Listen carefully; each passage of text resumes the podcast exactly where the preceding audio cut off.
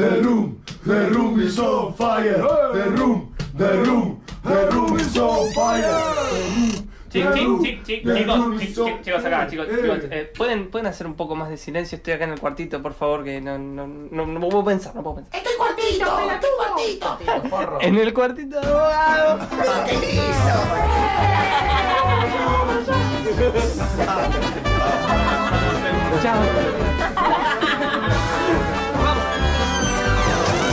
The Little Room of Bogado. Los hermanos Bullrich llegaron un día, quién sabe de dónde. Ella decía que había combatido en la selva, él balbuceaba incoherencias y todas fuera de lugar. Ella encontró enseguida un palo y se fue al rincón a jugar. Él se quedó inmóvil, lavaba enchastrando el suelo. El presidente lo miró con dulzura. Algo en ese hombre Frankenstein lo hermanaba. Mauricio ahuecó un ala y ahí se metió Esteban. Y de toque, mientras aprendía a conjugar algunos verbos y pasaba y repasaba las tablas con las plumas del presidente, Esteban selló su destino. Serás ministro de educación de mi reino. Las palabras no salieron de la boca de Mauricio, resonaron en el aire directamente, como de un parlante holofónico invisible con muchos graves y pocos agudos, la voz interna de nuestro presidente, el sonido de todo lo que es bueno.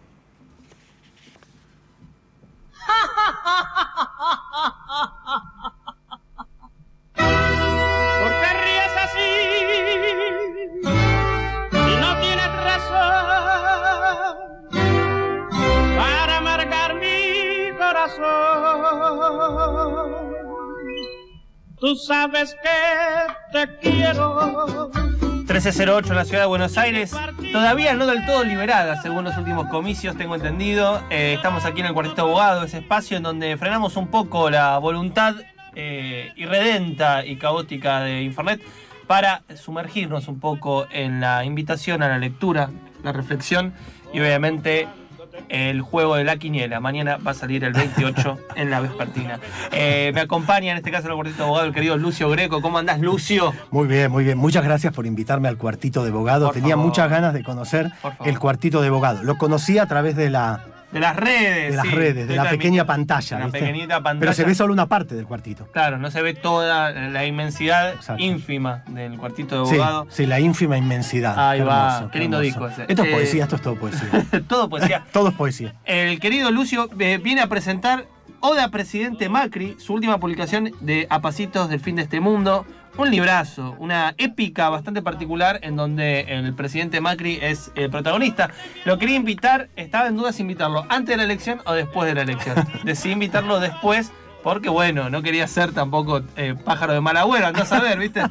Eh, pero por suerte salió todo bien. Que no te acusaran de, tendencioso. Claro, claro, claro. Entonces no, yo ya estoy eh, separado de ese, de ese costado de mi personalidad.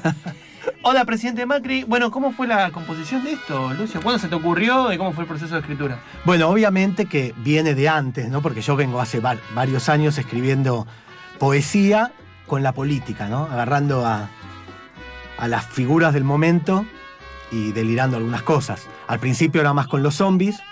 De hecho, traje alguno para ir mostrando acá la camarita. Sí, por supuesto. La historia. Este primer, primer librito de zombies. Claro. Mira, esto está editado por Mancha de Aceite en el año 2013. 2003. Ahí en el 2013 editaron esto, que se llama Zombie. ¿El zombie de la tapa sos vos? Sí, exactamente. Bueno. Eh, en una oportunidad que tuve de ser un muerto en una película.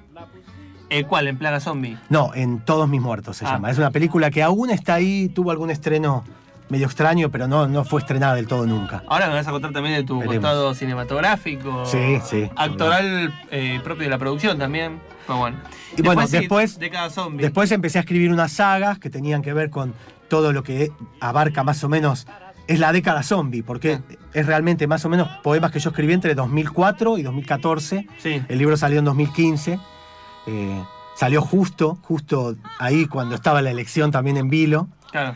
Y, y después, en realidad, varios me empezaron a decir, hey, ahora vas a escribir uno con Macri, hey, ahora vas a escribir uno con Macri, uno con Macri. Y yo primero me negaba, ¿viste? No quería. No quería. Aparte porque me lo pedían, eso me ponía muy nervioso. Claro, ¿qué te Que me pasa? dijeran, "Eh, eh, ¿qué te pasa? Yo no escribo. Pero me lo dijeron tanto que se me empezaron a ocurrir un par de ideas. Entonces, bueno, lo arranqué y lo escribí. Eh, te largaste y ahí, ahí sale Sí. Oda presidente Macri, que es eh, una suerte de, de- de épica, digo, en el costado que tiene la épica como género, que combina Sí. la poesía como eh, elemento formal que impresiona de primera mano, pero que también tiene un cierto componente narrativo, porque hay Claro, algo que se cuenta. claro. Eh, y en esa especie de relato que se puede armar a través del poema, estamos en una especie de realidad paralela, en donde Macri no solo es el presidente, sino es una especie de emperador eh, iluminado, eh, Una especie- elegido. sí, sí, es un posthumano que ha sido mejorado para tal efecto, ¿no? claro, por Eh, su no- padre. No, cualquier cosa, claro. Su padre, un científico, Franco, un científico empresario muy importante, lo, lo modificó. Claro, claro. Y ahí está eh, el presidente Macri armando precisamente el mejor equipo de los últimos 500 años. 500. como dice precisamente uno de los versos. Eh, ¿Qué onda esa relación entre.? Porque a, mi juicio, y esto te lo he dicho varias veces, hay dos poetas que trabajan muy bien ese cruce entre ciencia ficción y poesía. Uno sos vos, la otra es Rita González Gesaines, pero desde dos lados muy diferentes. Sí, ni hablar, claro. Es, Porque otro, vos, es otro claro, mundo. Tenés como esta cosa de ciencia ficción, pero más pegada quizás a lo que sería el cine clase B, eh, la lógica de las historietas, algo más vinculado quizás a los productos masivos. La ciencia ficción de, de Rita es como una cosa más de, no sé, Úrsula una Claro, cavernas, Claro, claro, una cosa... nébulas espaciales. Exactamente, ¿no? Eso, ahí va. Eh, entonces, dicho bien esto, ¿cómo eh, pensás vos esa, ese cruce ¿no? entre poesía y ciencia ficción que tan bien llevas adelante? Eh, Viste, a mí la ciencia ficción, eh, como género particular, tanto del cine como de la literatura, me encanta, la consumo muchísimo.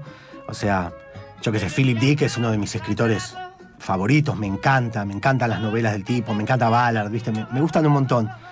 Y mm, creo que, ¿viste? Hay un montón en realidad de poesía en la ciencia ficción. De hecho, la ciencia ficción, por ejemplo, Ray Bradbury, ¿no? Un tipo hiper popular.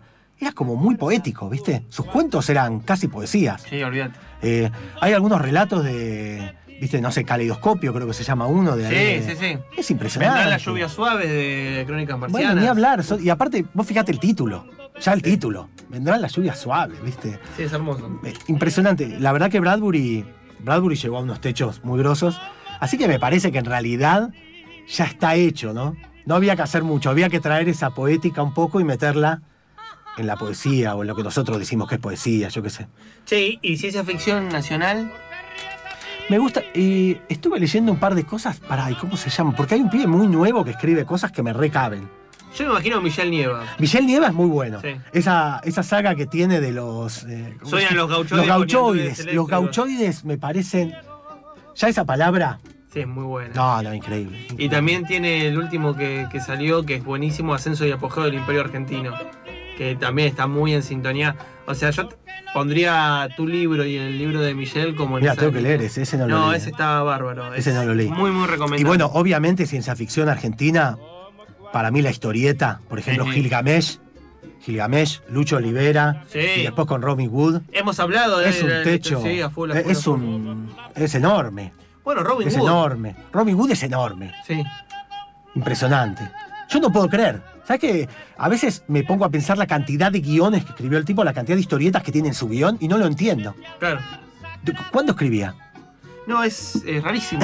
y no tiene, no tiene un lugar tan emblemático como Estergel, que obviamente, o Estergel, tampoco estamos hablando de, de un 4 de copa, Porque estamos hablando de también- Oestergel. Obvio, pero, Robin bueno. Hood producía, eh, eh, hacía un producto de masas. Sí, en ese sí. momento las revistas esas, la Nippur, la D'Artagnan, se vendían. Bueno, justo antes hablábamos de épica, y yo siempre pensé que a mí me había influido mucho la épica de, del- la Odisea, la Ilíada, que me encantan, ¿no? Todos esos relatos. La Biblia, ¿no? Todas estas cosas muy épicas, me encantan. Pero después me di cuenta una vez que en realidad es Nippur. Dago. La épica yo la saqué de ahí, Claro, que después vas al otro. Claro, En realidad es ahí. claro. es el- Porque viste que vos leías esos, esos textitos que tenían eh, las viñetas de Nippur con el desierto y Nippur chiquitito yéndose, y un texto que vos lo lees y es un poema. Claro, sí, sí. Son poemas. Es impresionante. Bueno, pa- recomendamos poderosamente que lean cualquier cosa. Ahora que están reeditando Nippur en tapa dura.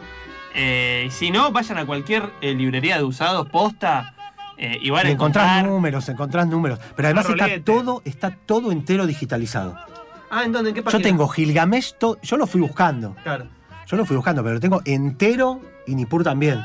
Qué mal que no se, no se redite eso. Eh, digo acá, porque si uno va a otros mercados, como por ejemplo el mercado italiano, Sí. tiene ediciones pero completísimas de todo lo que estamos mencionando. Se pueden conseguir eh, en la calidad más diversa. Y acá por lo menos si tenés que buscar editado, no sé, Gamesh, Dago, No, no, es verdad. eh, es verdad. es re difícil. Es verdad. no- no- es- lo único que tenés es esta cosa digital. Son- eh, aparte son co- tipo considerados como capos totales en Italia esos. Sí, sí, sí. Lucho Olivera, Robin Wood, eh, todos, ¿no? Eh, bueno, Villagrán, el de Nippur. Son tipos que son.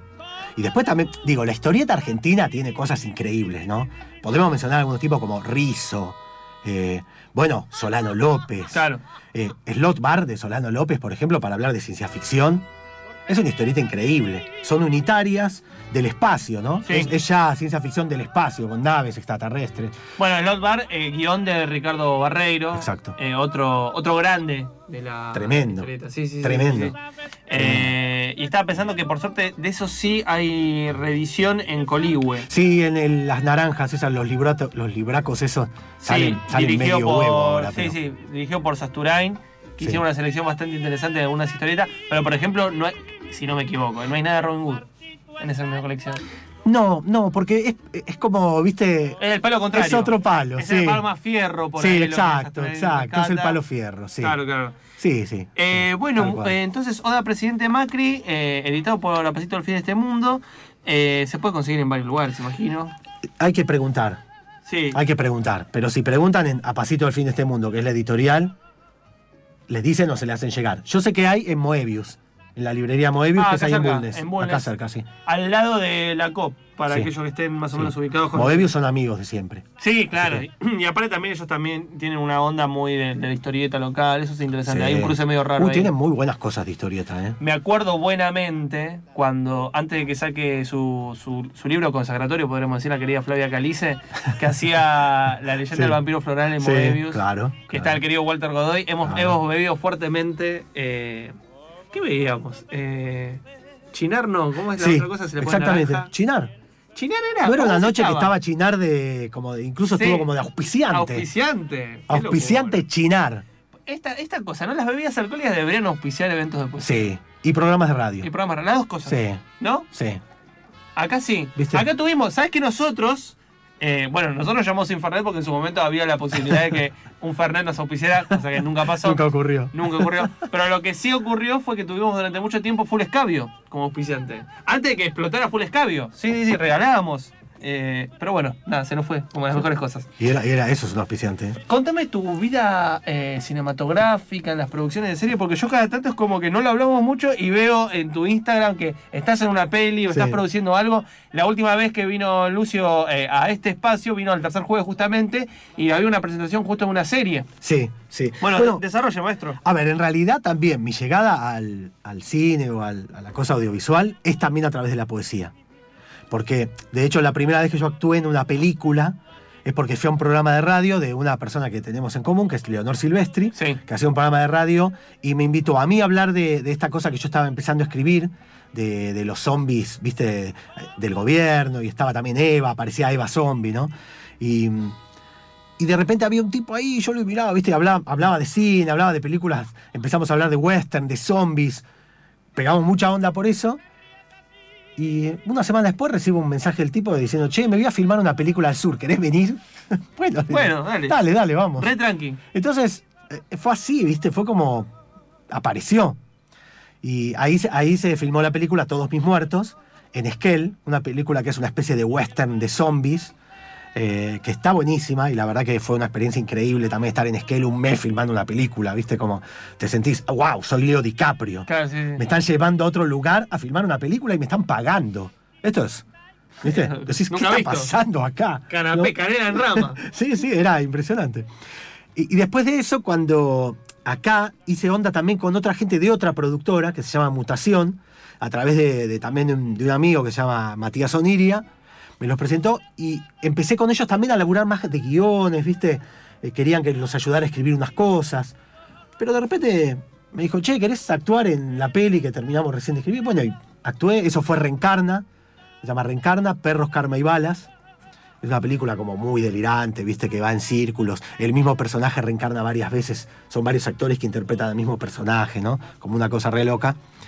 Y llegamos ahora a este año, donde estos, los de mutación, presentan un proyecto para hacer una serie en 360 grados. Una serie tipo, es como una comedia negra, gore. Y bueno, ahí me llamaron y ahí fui y, y actué en la serie. Y después, como estaba bueno el material de la serie, al mismo tiempo que se filmaba la serie, en 360, filmaron más material y sale también una peli de eso. Ah, mirá. Así que está, está buenísimo. todo, salió por sí, todos lados. Sí, El protagonista es Esteban Prol, El querido Esteban Pro. el querido Esteban Prol. Sí, sí, sí. eh, y, y bueno, él es como el capo de. Es un capo complicado, ¿no? Porque es el dueño de una fábrica de dolor, llamémoslo. Ah, mirá, qué interesante. Y sí. lo particular de la serie también es esta cosa 360, ¿no? Claro, exacto. En- son, son capitulitos y cada capítulo es una cámara fija, 360, que vos lo que podés hacer es mirar para donde quieras Claro. y la acción sucede a tu alrededor. Claro, vos te pones, les digo para aquellos que, que- que quieran ver cómo es la joda, vos te pones como estos an- an- antifaces, no sé cómo llamarlo. Sí, lo sé. Sí. Lo- lo- los cosas que van en, en los ojos, eh, una, una cosa así. Y eh, Los eh, ahí ves la serie, claro. Ahí ves la serie. Y si querés, te moves para el costado y vas viendo otro, digamos, otra cosa que está pasando en el mismo lugar. Sí, ¿Se exacto. entiende? O sea, la serie la, la ves como a 360. Podés, Podés, por ejemplo, intencionalmente mirar siempre para otro lado. Claro. Te permite eso incluso, la serie. No mirarla casi. Fuerte, no sé cómo se produce eso. O sea, Está, está buenísimo. Fue una experiencia loquísima porque imagínate que cuando lo filmás, el chabón pone la cámara, y tiene que iluminar todo medio escondido porque no se puede ver un trípode con una, una luz ahí. Claro, claro. Y el director están todos afuera. Adentro del set están los que actúan, los que hacen la escena. Uh, qué Es como difícil. casi una cosa teatral porque la tenés que hacer toda directo. ¿Y eso, perdón, dónde se puede ver? Eso todavía no se estrenó formalmente, por eso estuvieron el otro día en el tercer Ah, jueves claro. presentando, porque están como en una gira. Claro. Pero les recomiendo que sigan acá en Instagram, está Mutación con Z, lo están presentando. eh, el primero de noviembre, que es ahora este fin de semana, ¿no? El viernes. El viernes. Están en un bar también, en, en un evento que hacen Carolina Lesta y Fabián Lépez. Sí, que Están, están con los lentes, van a estar también para que la gente pueda ver. O sea que están como en gira poética también. Bueno, ahí, ahí- vamos a buscar el, el- el evento en sí, vamos a promocionarlo, pero sí, está Sí. bárbaro, la verdad que estuvo buenísimo el, el último tercer jueves, la gente iba, Sí, que tenía sí. ganas... eh, Le recabe, se recopa a la gente aparte, Sí, porque es algo muy. Igual es, es raro, ¿viste? Porque te metes ahí y estás eh, rodeado. Claro, claro, no hay forma de Y escapar. los auriculares, ¿viste? Te das vuelta y escuchás. y es, es intenso, es como una experiencia bastante intensa. Después no, eh, no me imagino cómo la gente lo debe lo debe ver en su casa, o sea, te tiene que tener el equipo, ¿no? No sé. O, lo- obviamente lo podés ver también con un teléfono moviéndolo. Ah, podemos... Ah, Claro. mirá qué bueno eso. Claro, lo podés ver con el telefonito moviéndolo, pero bueno, obviamente que se pierde el efecto de este cápsula, ¿no? Eh, ¿Cómo lo era el nombre de la serie? Porque tiene un nombre... Sonríe Sonríe 360. 360, claro. Sonríe 360 es la serie en la cual ha participado el querido Lucio Greco y que muy pronto estará ahí disponible para verlo. Les recordamos que este viernes en el evento de Carol Este y Fabián Lepe, después vamos a pasar el nombre específico, va a haber una mesita de mutación Sí. pasando la, la joda esta, así como ha habido en los últimos eventos. Entonces tenemos varias cosas para presentar. Oda Presidente Macri, el último librito de Lucio Greco. Es todo amarillo para los que no lo Todo ven acá. amarillo. eh, Muy, muy amarillo es. está impreso porque parece una especie de Sí, sello. es una serigrafía. Ah, ah, una serigrafía. Sí, vos sí es por serigrafía la tapa. Eh, está bárbaro, la verdad te felicito, me encantó. Eh, me encanta también esta lógica de western que cada tanto aparece en tu escritura. Sí. La banco mucho. Hoy estaba acordándome de Wild Bunch.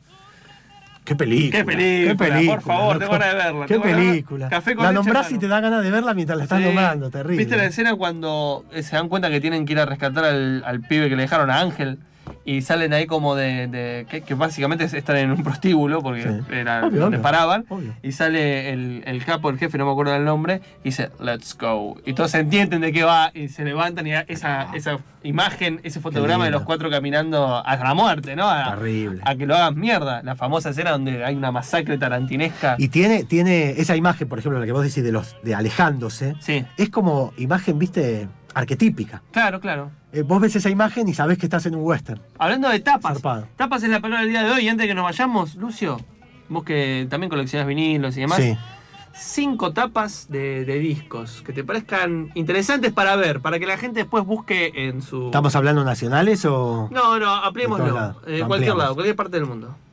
Bueno, está difícil, ¿eh? Hay Si no, muchas si- tapas buenas. Tres de última, para que no sea tan complicado. Hay muchas tapas buenas. A ver, yo diría, hay una tapa de la banda Vixen, que es una banda de hard rock eh, norteamericana de chicas, Sí.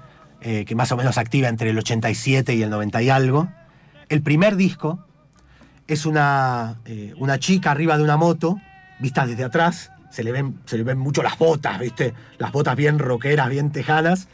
Y está la moto ahí, dice Vixen en, una- en un logotipo muy, muy increíble. Yo soy bastante fan de esa tapa. Me gusta mucho. A ver si la encontramos A ahí. ver, sí, yo estoy. Ustedes eh, en su casa hagan esto exactamente. ah, este ejercicio. Googleen Vixen, eh, pero bueno, aparecen fotos de la banda y no del disco. Increíble. ¿Te acordás del nombre del disco? Eh, Vixen se llama el disco. Ah, eh, B corta I X E N, Vixen. Esa, Eh, esa banda a mí me parece. Bueno, podemos buscar otra banda de chicas que también tiene una tapa increíble, que es Girl School, Girl School. chicas de escuela, ¿no? O colegialas. Y una, una tapa de un disco que se llama Hit and Run. Hit and Run. Sí, o sea, bueno, esto- eso, ese deporte que se practica tan frecuentemente en este lugar. ¿no? Sí, ¿no? Esta cosa de. Esa tapa zarpada. Está buenísima. Está buena, sí. Está buenísimo. Me gusta. Aparte del vinilo, ¿no? Que te permitía ver las tapas posta. Claro, la tapa gigante, como un cuadro, ¿no? Y otro que tengas ahí dando vueltas. Y a ver, bueno, la tapa, la tapa, hay un disco mítico, ¿viste? Argentino, que es el de Rocal y la Cría. No, no tengo Es un disco, es un disco del principio de los 70 donde participa Pajarito Saguri, Sí. compone algún tema, fue como el productor y toca una canción. Y el disco se llama Salgan del Camino, de Rocal y la Cría. Y es una tapa que durante mucho tiempo era considerada ridícula y mala. Pero yo creo que si hoy la miramos, eh, tiene, un- Sí, la estoy tiene algo que es increíble, ¿o no? No se puede negar que tiene, es un, es un tipo levantando la guitarra, eh, no sé, es, es Con unos pantalones bastante particulares y con, con una cosa muy italiana, ¿no? Parece una. y una película- tipografía, ¿no? De Salgan del Camino, que son unas llamas. Sí, sí, sí. Hechas, bueno, por alguien de 16, 17 años probablemente. que, que hizo lo que pudo Sí. y dijeron sí, Pero a dale, mí me encanta esa tapa, no sé. Bueno, eh, estamos aquí con Lucio Greco, acaba de recomendar tres tapas. La palabra del día de hoy es tapas en Infernet. Vino a presentar Oda Presidente Macri, trajo su material, zombie, eh, década zombie. Bueno, que Deca el- Zombie, para quiero decir que tiene dibujos de Langer, ¿no? Sí, te iba a decir. Habría que destacar, porque la verdad que si uno tiene algo con dibujos de Langer, lo tiene que decir, ¿no? Hay que decirlo. Por ejemplo, mira, acá tenemos a una Eva dibujada por Langer, a ver si se ve ahí. Sí, estamos ahí tratando de conectarnos porque parece que no hay conexión. Bueno, a ver si las muestro a las chicas acá. Claro, en la contratapa también hay un dibujito de Langer. La tapa tiene como un simbolito. Para aquellos Este que no libro- sepan el ángel, la cosa más conocida que por ahí tiene que el- todo el mundo debe conocer es, es, eh, Anelli. Pero es un tipo que viene haciendo Sí. humor y siempre golpeando, siempre resistiendo, pero desde principio del 90 Él estaba en lápiz japonés, ¿no? Sí, exacto. Gran revista, lápiz japonés, eh, para ver eh, toda la, la producción de historietistas actuales, contemporáneos, Sí. que todo el mundo lee, porque ya publicaban en los 90 en los Claro, fanzines, claro. lápiz japonés. Bueno, Katsole, por favor revisen Katsole, que es alucinante, hablando de ciencia ficción. Sí, la verdad que sí que es alucinante. Eh, y después eh, me estoy olvidando de una, pero ya me voy a acordar. La que estaba Lucas Varela. Eh, ah, sí, sí. De- Lucas Varela tiene muchos compilados que son muy Sí, buenos sí, también, sí. pero que, de algunos personajes que estaban ahí. Ay, em, Bueno, ya me voy a acordar. Bueno, Bife Angosto de Sala. qué grande, qué grande sala, ¿no? Eh, Bueno, hay tantas cosas para recomendar. Lucio, muchas gracias por venir. Me gustaría despedirme con un, un último Un- poema. un poemita de este Oda. librazo que es Oda, Presidente Un Macri. poemita de la Oda. A ver, eh, recién leímos el de los hermanos Bullrich. Eh, a ver, podemos hacer. Bueno, este, el, de, el que aparece Gabriela, ¿no? Dale. Que, que tan mal la pasó en el acto del otro día, hasta la usaron para apoyar un micrófono, todo. Si Macri es las alas, el cerebro, el corazón del proyecto, Gabriela es el escuadrón terrestre, las ruedas del proceso. Una Michetti acostumbrada al esfuerzo, curtida en obstáculos. Desde muy niña ya viajaba en tren, sola, desde la Ferrera hasta la estación Buenos Aires, y de ahí un colectivo, o a veces, porque la plata no sobraba, a pura silla, a todo gramo. De muy pequeña había sido invitada con beca completa al Instituto Superior de Filosofía de la Compañía de Jesús.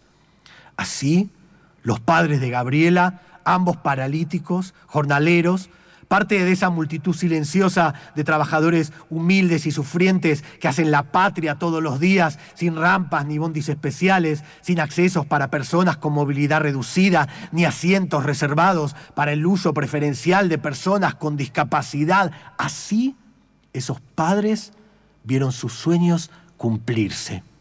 Gabriela no solo se graduó con honores, dejó huella por donde le tocara rodar. Like a Rolling Stone, decía, la mejor bandera, la más grande de todas, que cubría la platea sur cuando Michetti bailó el triunfo por quinta vez. Ahora ya sobre sus piernas automatizadas, Meca Michetti haciendo rugir el suelo, temblar de miedo los gusanos, los bichos rastreros, aplacando la tierra con temblores. The Little Room of Bogado